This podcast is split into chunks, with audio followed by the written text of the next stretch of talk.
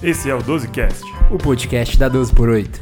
Bom dia, boa tarde, boa noite, meus amigos. De novo, para vocês enjoarem de mim, Rafa Rossi aqui no 12Cast. Impossível enjoar de você, Rossi. Graças a Deus o Matheus voltou. Então, junto comigo, Matheus Prata. Fala, Matheusinho. Fala, pessoal. Tá aqui de volta e temos um convidado especial. Convidado de honra, ele que não participa faz tempo. Exatamente, Marcos Menicone já tá um convidado do 12Cast. Como assim, Marcos? Obrigado, o cachê foi bom, então eu voltei.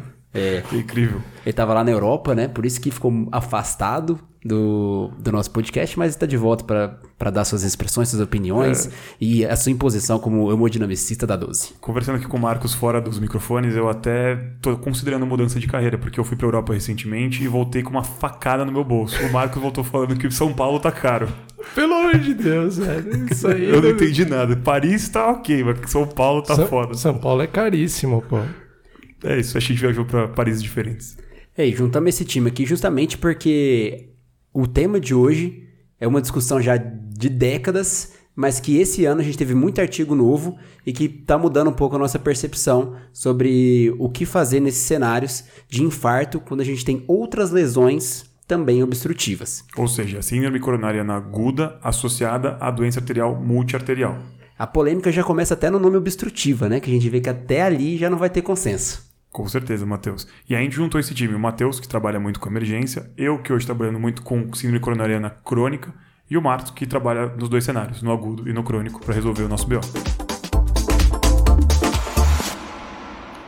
Bom, e a gente veio aqui justamente discutir esse assunto porque agora em outubro foi publicada uma revisão por um grupo italiano do autor Davide Capodano não, o italiano voltou afiado do Marcos. O Marcão é amigo pessoal do Davi, aparentemente. Obrigado, grazie, grazie. Prego. Bom, e é, o tema é justamente discutir aonde tem benefício a gente propor uma estratégia de revascularização completa. Então, hoje, o que a gente vai discutir aqui? A estratégia de revascularização completa no cenário de infarto agudo com supra de ST, sem supra de ST e, por último, no choque cardiogênico e depois discutir em relação aos benefícios da síndrome crônica com a síndrome aguda. São quantos podcasts para isso? A, a, gente é o primeiro pedaço de oito. É. e vale lembrar que há uma semana atrás, para quem está escutando na, na semana de lançamento desse episódio, o, o Rafa Rossi soltou na 12 News Prime um excelente texto com tudo sobre o assunto. Então, se você interessar e ver que isso é importante para você, vai lá, você tem sete dias para testar todo o conteúdo das dezenas de textos que a gente já produziu e continuar recebendo semanalmente resumos da, da cardiologia. Mas o que você falou é meio redundante. É lógico que é importante. Você é cardiologista e está falando de revasco completa. É óbvio que isso é, é importante. Esse é da 12 também é importante. Ótimo. Várias redundâncias. E vamos começar por onde, então? Acho que é importante a gente já comentar, Rossi e Marcos, que é muito prevalente a gente se deparar com esse tipo de situação. Cerca de 50% dos nossos pacientes que chegam com síndrome coronariana aguda vão ter um outro vaso, no mínimo, acometido com uma placa obstrutiva. Maior que 50% de obstrução. Isso, e como disclaimer, a gente já pode começar aqui dizendo que não foi um consenso entre os estudos que estão guiando essa prática com qual grau de obstrução que a gente faria a intervenção. Exatamente, Matheus, porque a gente sabe que é, para você angiograficamente dizer que gera isquemia, a gente teria que ter uma lesão de 90%.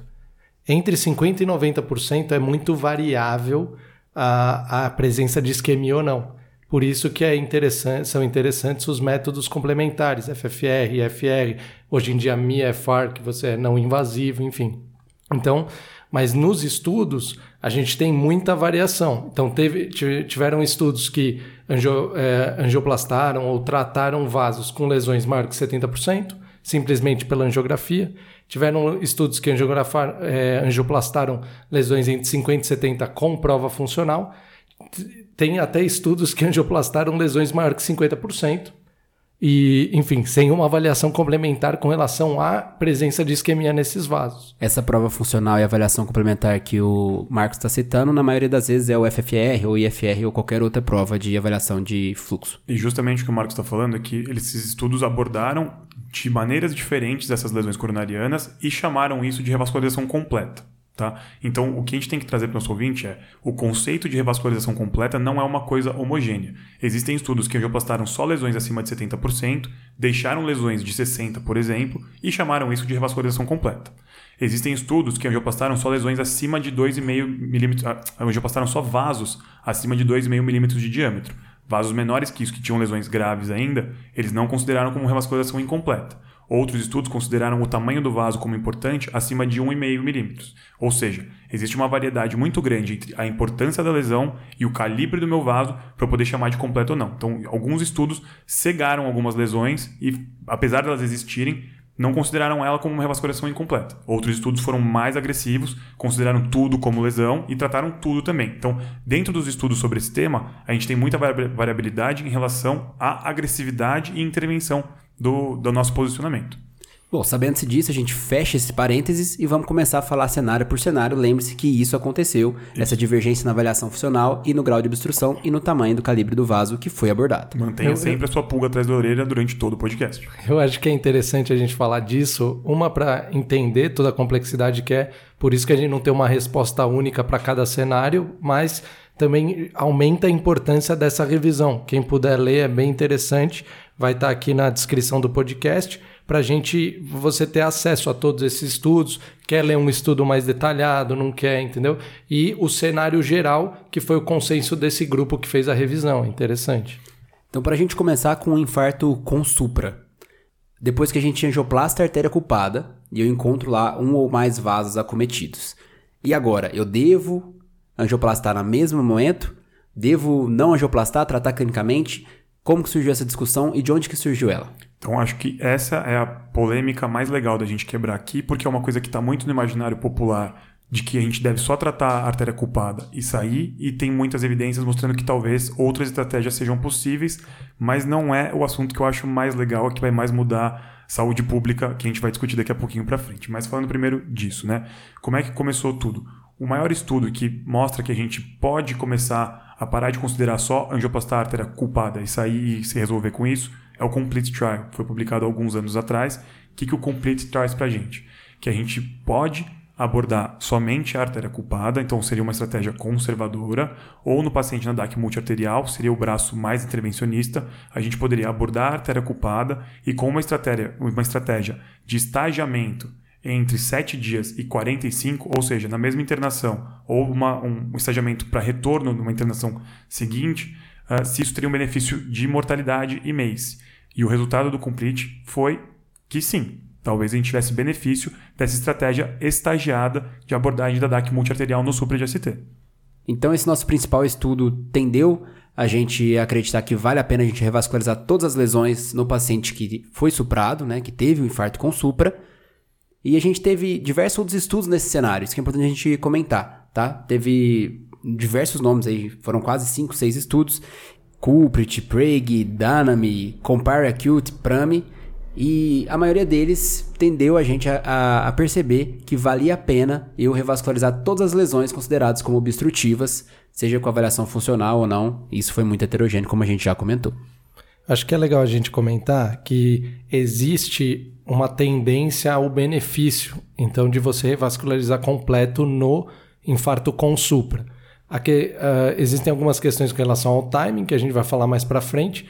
E outra questão é: ah, mas mudou mortalidade, então isso aí tem que ser perseguido de maneira ininterrupta e ser agressivo realmente em todos os casos? Na verdade, a gente vê que existe uma tendência em desfechos compostos, que normalmente inclui morte, eventos cardíacos maiores, então novo infarto, revascularização guiada por isquemia esses são os, os, os indicativos, vamos dizer, do maior benefício.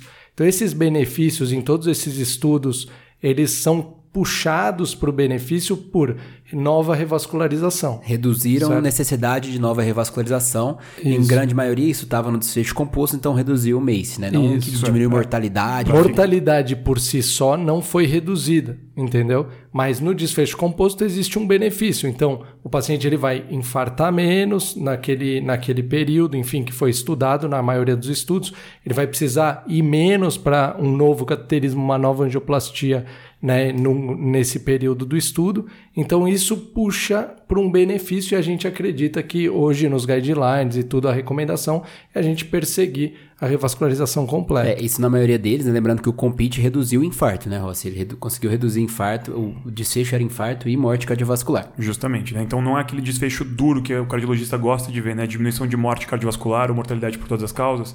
Não foi o desfecho atingido, mas a gente tem que lembrar que o estudo foi positivo, ele atingiu o desfecho composto a que ele se propôs, tá? E se você perguntar para a gente doente, gosta de reduzir infarto também. É. Com certeza. E o nosso é doente, mais né, do que mas... a gente, o nosso doente gosta disso. Se você perguntar para ele, ó, você prefere no próximo ano infartar mais uma vez e continuar vivo ou não infartar, a resposta é muito óbvia. Ou então. Ou fazer novo procedimento. É, até a própria necessidade de nova revascularização, né? Tipo... É, mas aí fica um ponto que eu acho importante, porque eles são, foram menos revascularizados, porque eles já foram revascularizados antes. Certo? Então, o próprio Complete, eles foi para uma estratégia de primeira intervenção e um reestagiamento, ou seja, um novo procedimento programado, estável, tudo bonitinho. Não foi aquela não planejada do nada, mas foi um procedimento a mais que já foi feito nesses doentes. Então, naturalmente, esse é um resultado que era possível da gente observar, tá? Mas eu não acho que isso tira o peso, acho que isso é uma coisa importante da gente citar. Outra coisa legal da gente falar do Complete, principalmente, porque é o estudo maior e que puxa mais as meta-análises, principalmente nesse assunto, é que muitos pacientes tinham lesões que eram intermediárias, entre 50% e 70%, que é o que o Marcos falou. Quando a anatomia dá dúvida quanto à relação funcional da obstrução que a gente tem ali. E aí esses doentes com essas lesões intermediárias entre 50% e 70% foram submetidos ao FFR para a gente testar qual era o impacto sobre o fluxo coronariano. Grande maioria, mais de 95% desses pacientes tinham um fluxo preservado e não foram angioplastados. Ou seja, nas lesões intermediárias, o FFR dirigiu o estudo a não intervir nesses doentes. Ou seja, se não tiver FFR, tente não intervir nesses 50%, 70%, provavelmente ele não tem Você está acertando. Se Exato. você tivesse que chutar, talvez sim. Isso no Complete Trial, tá? A gente tem todos os outros estudos tentando provar estratégias diferentes usando ou não FFR, mas no Complete, que é o maior, só 1,4% dos pacientes que foram submetidos a FFR tinham prejuízo do fluxo e foram angioplastados. É interessante só mostrando o peso do Complete, que ele, ele realmente, que quando a gente vê falar em diretriz e tudo, ele que sustenta isso, porque foi um estudo de 4 mil pacientes, né? Então a gente tem outros estudos com 400, com 200, com 800, mas esse é um estudo que fica na nossa cabeça e mostra esse, essa tendência ao benefício da Revasc completa. E guiam as meta-análises. Eles tendem a dar o que o, o maior estudo deu, que foi o, o Complete. Então, resumindo, infarto com supra, a gente tem indicação de tratar todas as lesões, tá? E o momento de tratar essas lesões que a gente vai discutir daqui a pouco. Então, saiba, o paciente teve supra, se ele tiver lesões obstrutivas ou funcionalmente alteradas, a gente vai considerar tratá-las ou na mesma internação ou estadiada em até 40 dias. É o que a gente tem até o momento. É, como a gente colocou vários senões desde o começo na hora de discutir esse assunto, a ESC também foi um pouco evasiva na hora de falar sobre isso. E no guideline desse ano de 2023, o que, que ela traz? Como grau 1 de recomendação, que a estratégia de revascularização seja baseada no estado clínico, na presença de comorbidades e acho que essa parte mais importante que toca o Marcos é a complexidade das lesões apresentadas pelo paciente. Por quê? Tudo isso foi dirigido por diminuição de vascularizações não planejadas. Então, se a gente tenta fazer uma estratégia completa num primeiro momento em lesões muito graves, pode ser que esse benefício não vale a pena. Pode ser que a gente tenha complicações muito graves nesse primeiro momento. Então, por isso que ela traz como grau 1 de recomendação, meio que o que ela quer dizer é individualize nesse cenário. É né? um grau 1 no feeling, então, né? É. é, é eu acho que o que o Rafa, eu acho que o que fica legal na cabeça das pessoas é, é o seguinte: você está com supra maior emergência cardiológica, provavelmente que a gente tem, tem dissecção de aorta, enfim, mas vou puxar a sardinha para o nosso lado. Eu diria clínica, não só cardiológica. Clínica. Então a gente vai resolver aquele problema. Esse problema está num vaso, certo? Então você tem que resolver esse problema. E só que a questão que a gente está estudando, que a gente está desenvolvendo aqui, questionando é como que eu vou otimizar ao máximo o prognóstico desse meu paciente? Talvez não desse evento. Esse evento você vai abrir, você vai tratar primariamente, abrir o vaso, aí você mudou a mortalidade Reduz desse paciente. na hora, né? Reduziu o desfecho.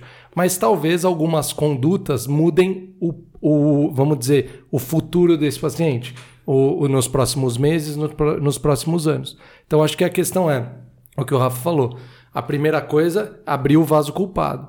Abriu o vaso culpado, acabou. Você acabou, digo, você re, você está tratando adequadamente. O maior benefício você, já foi o estabelecido. O maior benefício foi estabelecido e aí você vai é, você vai planejar a revascularização completa.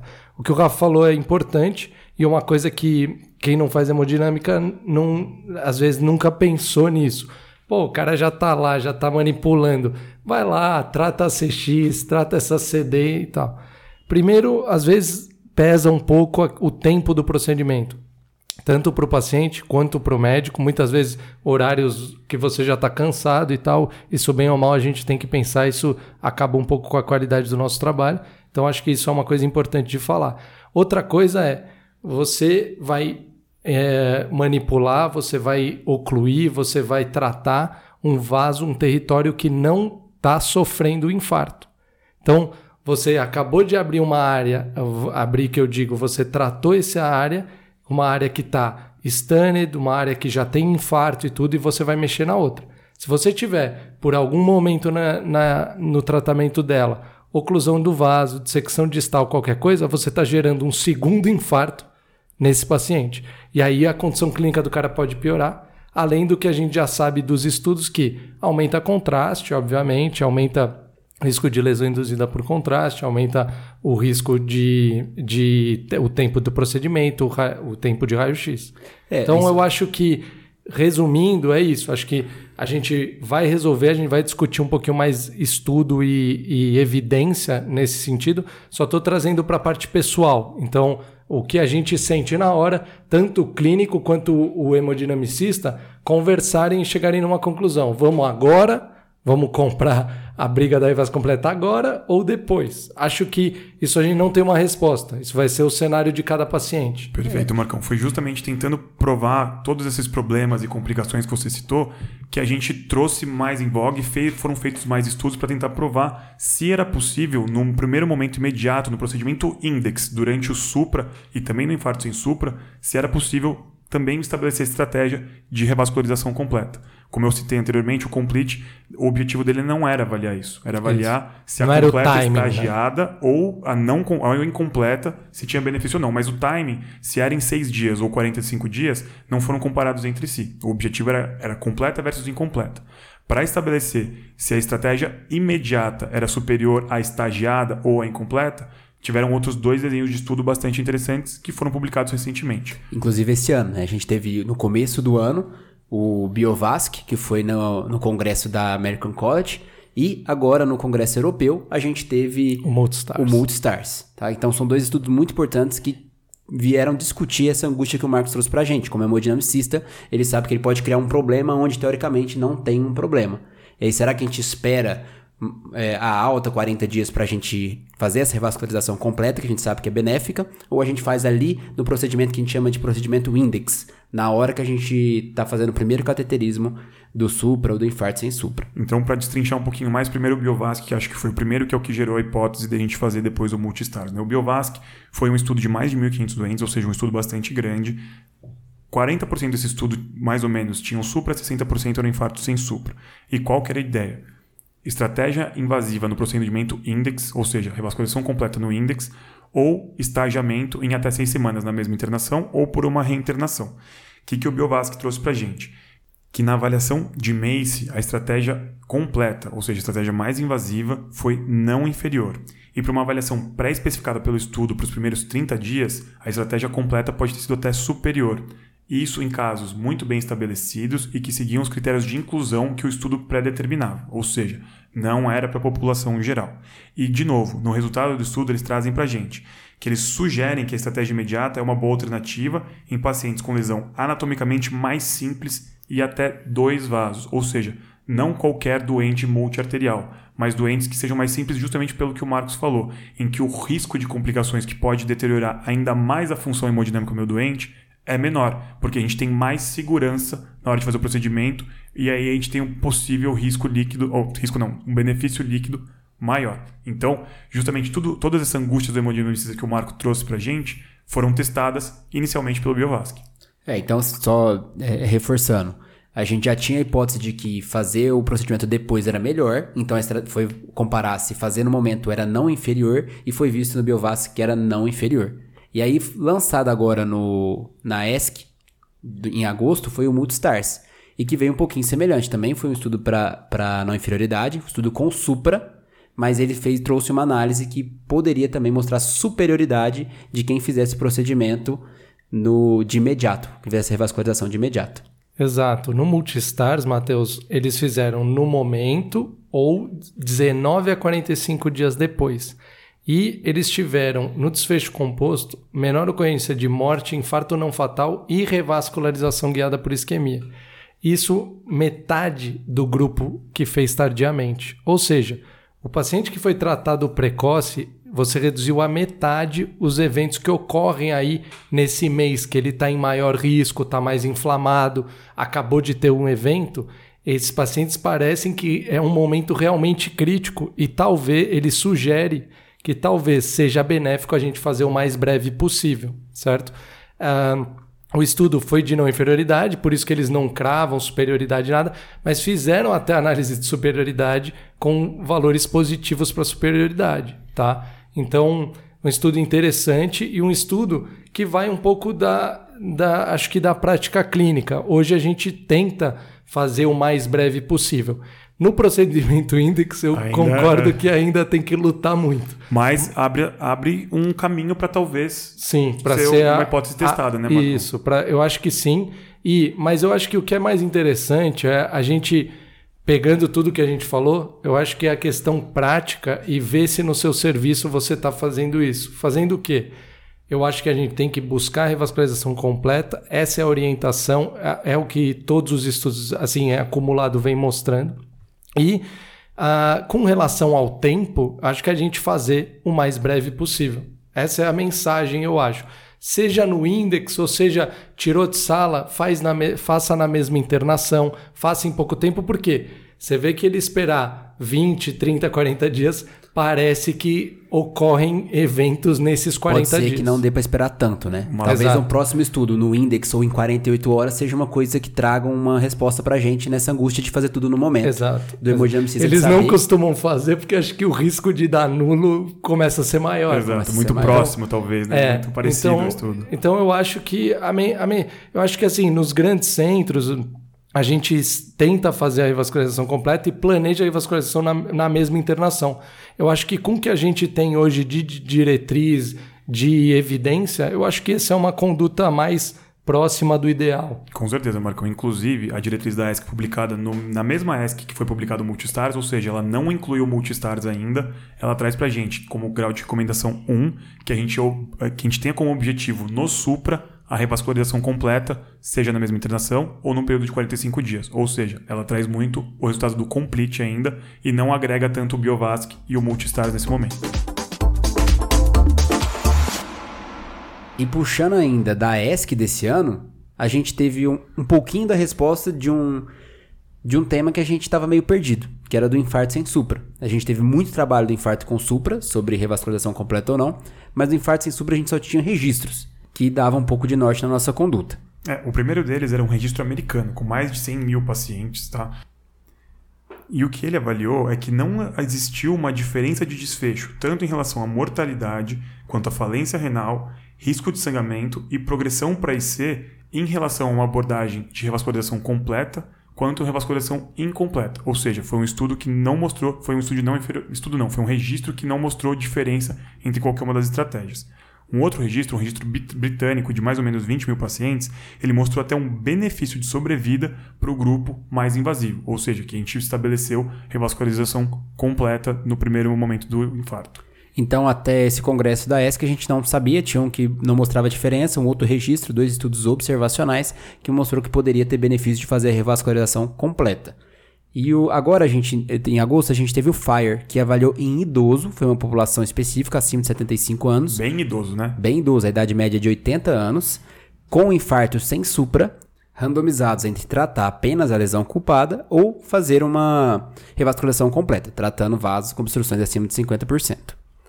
E o que foi visto foi que desses 1.400 pacientes randomizados, né, um para um, a gente teve um benefício do MACE, do que foi diversos eventos que eles viram, né? Mortalidade, infarto, AVC, nova revascularização, e que o desfecho composto foi benéfico para quem teve a revascularização completa. Então é para revascularizar os ovos. Exatamente. Então, assim, traz, reforça a ideia de um dos registros que sugere a revascularização completa. E se no idoso é benéfico, provável que seja benéfico no restante da população também. Tá? Então, voltando. No infarto, seja com supra ou sem supra, a nossa ideia é que a gente tente fazer essa revascularização completa. Ainda não sabemos se no tempo index ou em 40 dias ou até 40 dias, mas aparentemente quanto mais precoce eu fizer essa revascularização completa, melhor vai ser meu desfecho.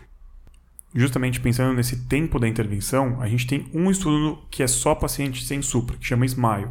Ele então propôs comparação, revascularização completa nos dois braços, só que uma, uma intervenção mais invasiva imediata e a outra estagiada ou mais tardia, e parece que trouxe um benefício mais em relação ao paciente em que foi feita a intervenção mais precoce. Então ele tenta meio que imitar o que o Biovasc viu, só que só no paciente sem supra, mas de novo é só um estudo muito menor do que o Multistars, por exemplo, no paciente que tem a síndrome com supra. Acho que a grande mensagem é que são parecidos né, os resultados entre na, na população com e sem supra, mas a gente tem menos evidência no sem supra. Justamente. É, o Rafa tá on fire aí soltando os estudos e a gente repara que é, tem menos estudos no Sem Supra.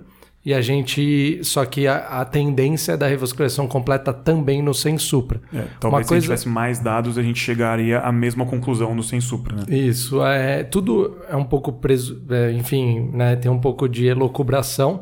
Mas uma coisa, um conceito legal também para quem quiser estudar, ver questão do, do sintax residual. Então, ah, tem alguns alguns Agora trabalhos. Ele colocou repertório, hein? O, o pessoal, existe um conceito, uh, vamos lembrar só que o Syntax uh, vem de um grupo que estudou pacientes multiarteriais, lesão de tronco e tudo, é importante a avaliação do Syntax, para a gente de, até ajudar na definição de cirúrgico percutâneo. E que ele basicamente é um score de gravidade anatômica. O Rafa falou, acho que no último podcast sobre isso. Com o Wilmer. Existe o conceito do síntese residual. O que, que é isso? De não está comprovado, mas assim, existe uma tendência a se acreditar que o paciente que você fez a intervenção ele tem lesões apesar da intervenção, vamos supor, vasos que você não tratou, locais que você não acessou ou teve insucesso, enfim, você tem lesões obstrutivas após a intervenção, esse paciente teria um pior prognóstico. E forçando um pouco mais a barra, a gente tem um sintaxe anatômico ou funcional. Então, por quê? Você pode, aquilo que a gente falou, no sintaxe é, inicial que a gente faz é o sintaxe anatômico. Então, tem lesão de 50%, vai pontuar, certo? Uh, o sintaxe funcional é uma, pro, é uma proposição do sintaxe, mas com repercussão anatômica, é funcional. Ou seja, você vai guiar se o FFR é positivo daquele vaso. Então ele tem lesão, mas não é positivo o FFR, você tem um sintaxe menos, menos importante, um sintaxe funcional. Então, tudo isso para vocês verem que isso é algo muito quente aí na, na hemodinâmica, na cardiologia, é, e a gente ainda está querendo entender melhor. Não existe uma regra. Você buscar a revascularização, ela é sempre anatômica? Na maioria dos estudos é anatômica, até porque é mais fácil de fazer. É olhar, optar por tratar ou não. Agora, vários estudos também a gente investiga como avaliar o vaso. Então, você vai querer uma revasque anatômica, você vai querer uma revasque funcional. É aquela Isso ideia é uma... do além da geografia, né, Marcão? Isso. A tecnologia além isso. disso, a avaliação ou intravascular ou até funcional. Isso, e eu, eu acho que isso é interessante a gente ter na cabeça porque eu acho que não tem uma resposta única. Não é tão simples a decisão. Não é tão simples a decisão e em alguns cenários a gente vai optar por ser mais funcional. Um exemplo, você tem uma idosa, 90 anos, hoje em dia não é tão incomum.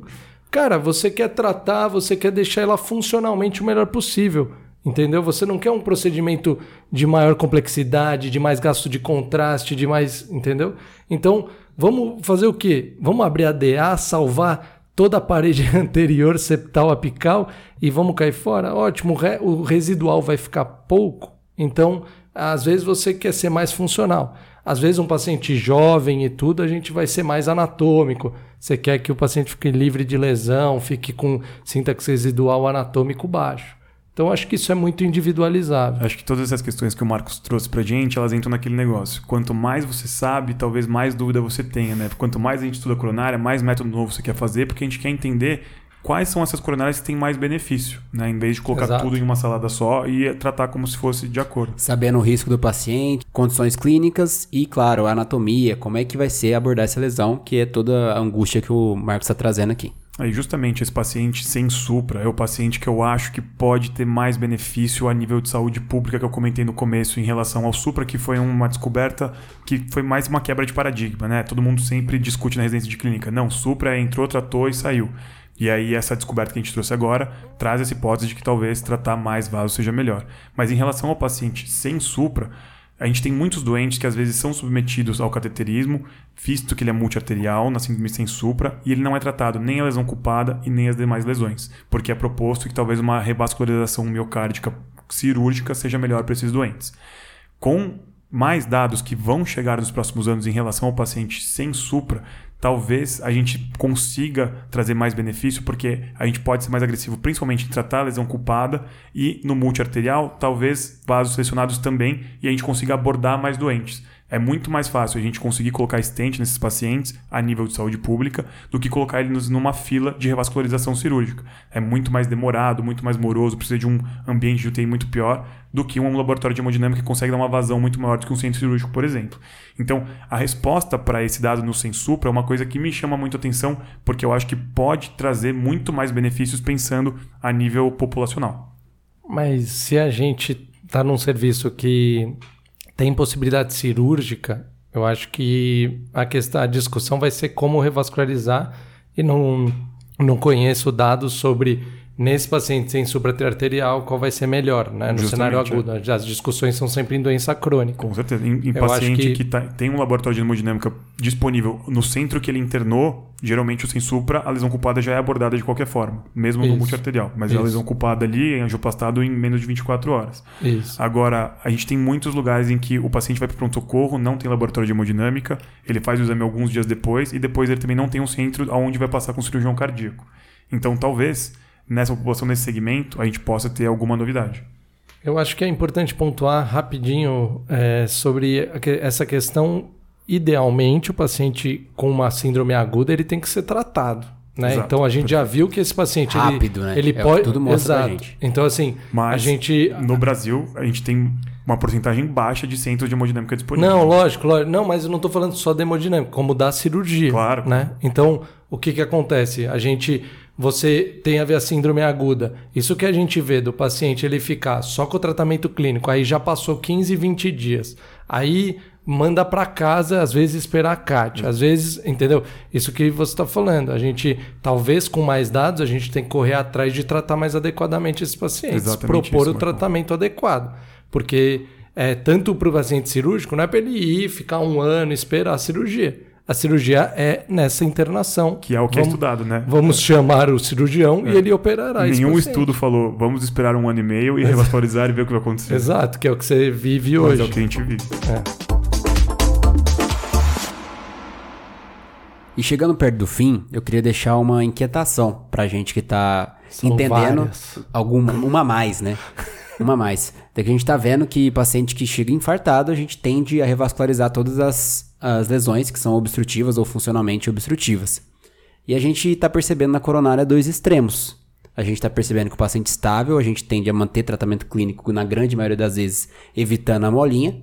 Já no paciente infartado, a gente quer fazer sempre a revascularização completa. Então, aonde será que está o meio termo, né? Quem que é o paciente que está chegando lá no, no infarto que possa ter benefício? É uma resposta que a gente não sabe. Então, para que vocês tenham um pouco de noção, tem a teoria desse paciente inflamado, que é o paciente que infarta, e esse paciente tem um, um risco agudo de infartar novamente. Então, por isso que a gente faz a revascularização completa. Agora, tentar predizer quem que é esse paciente ou qual lesão que vai infartar, isso é uma coisa que a gente ainda não sabe e possivelmente vai ser um tema de pesquisa nos próximos anos, décadas. Eu Acho que todos esses dados que, a gente trouxe aqui, em relação do crônico para o agudo e o benefício da revascularização completa no agudo em relação ao crônico, mostram que o evento, né, o infarto, é um momento muito grave. É um momento que se morre muito e que a intervenção pode prevenir muita mor- mortalidade. Então, independentemente do. a- quem, quem não chegou no evento ainda, é um cara que tem as placas com a menor repercussão funcional possivelmente, está menos inflamado e estão menos instáveis. O cara que está no evento está no pior cenário possível. Então, talvez esse seja o momento em que a gente sempre vai achar o benefício e talvez a rebase completa seja a resposta. É, eu acho que é interessante você pensar num vaso com uma placa ali, 60, que seja, por cento de obstrução. Ela, a chance dela romper hoje é muito menor do que ela romper logo depois que ele teve um infarto de outro vaso. Acho que essa é uma mensagem que a gente pode dar. Excelente, Marcão. Então, Isso é importante ficar na cabeça. E é o que os estudos estão mostrando, como o Matheus falou, provocando. Pô, stent, vamos dizer, é, foi frustrante tratar a doença coronariana crônica com stent até hoje. É frustrante, digo, no sentido de desfechos positivos, de mortalidade, de mortalidade né? né? Ah, então, a gente não tem evidência de melhora de mortalidade. Agora, por que será que os estudos aí eles, eles são mais benéficos na fase aguda? Provavelmente por isso. Porque essa placa, esse momento é de maior risco para o paciente. É o que tentam trazer até para para avaliação do geral mesmo, até, até estável, né? Até do paciente crônico.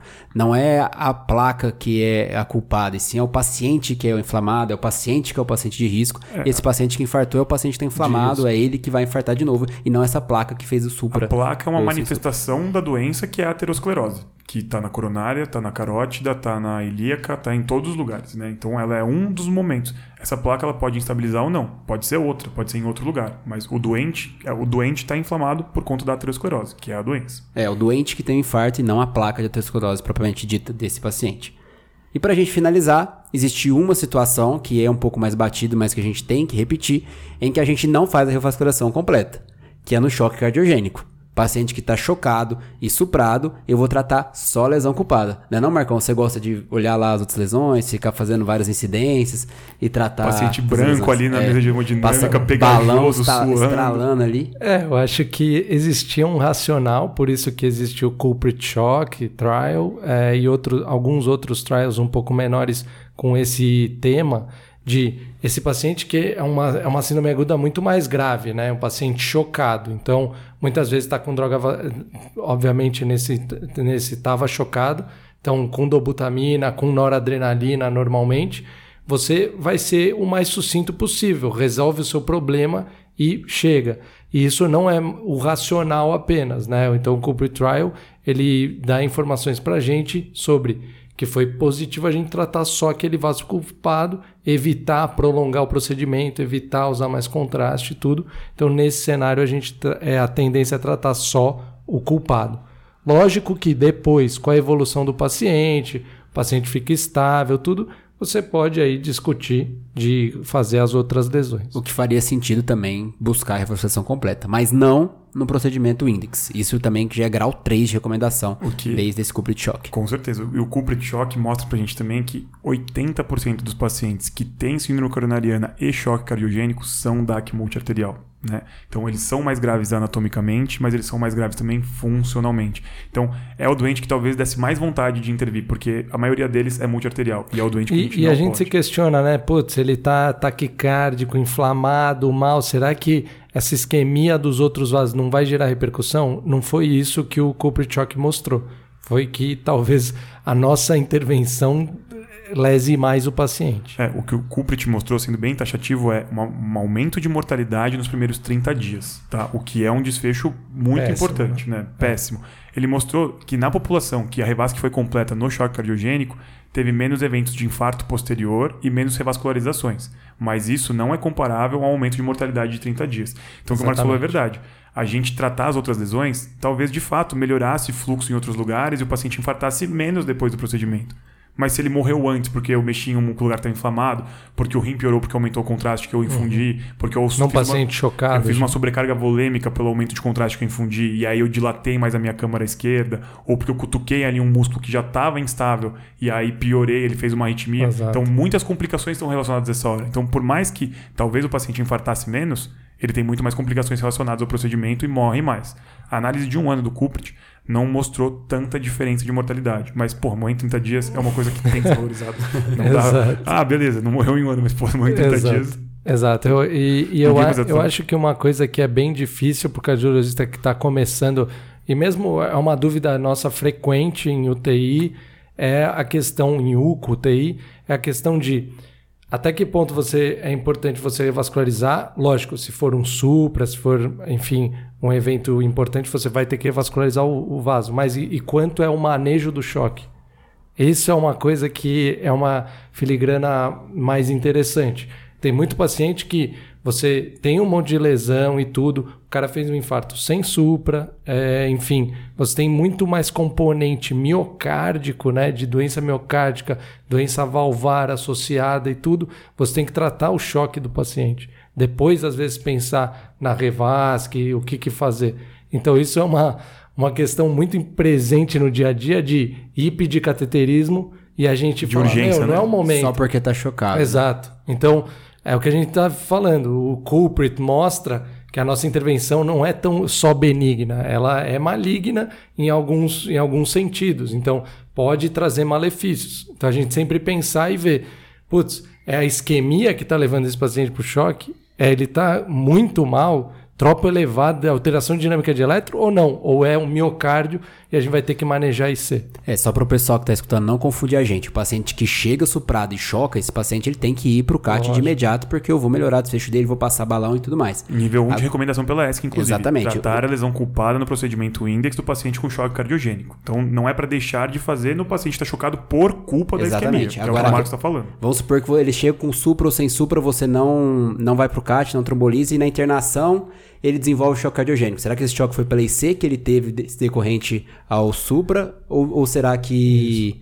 Que, ou será que é um novo supra? Né? É. Né? Aí nesse cenário, talvez a gente seja melhor a gente tratar esse choque, depois Isso. discutir, tratar a lesão. Isso. Infelizmente é comum, principalmente quando você faz tardiamente o diagnóstico, né? O cateterismo que é comum no nosso cenário. Aquele paciente transferido para o seu serviço, já entubado com droga vasoativa e do buta, é, e o pessoal o fica, e o pessoal fica pesando para ir para a sala de hemodinâmica logo que ele chega. Só que ele está sete dias isso, no outro serviço entubado. Isso. Esse é o cara que o Marcos está advogando aqui, é. que esse é o cara que talvez não tenha benefício. Não é o cara que chega na porta do pronto-socorro, tá com sopra e tá em choque cardiogênico. Cara, tive uma briga esses é dias lá num, num pronto-socorro que eu sou assistente, velho.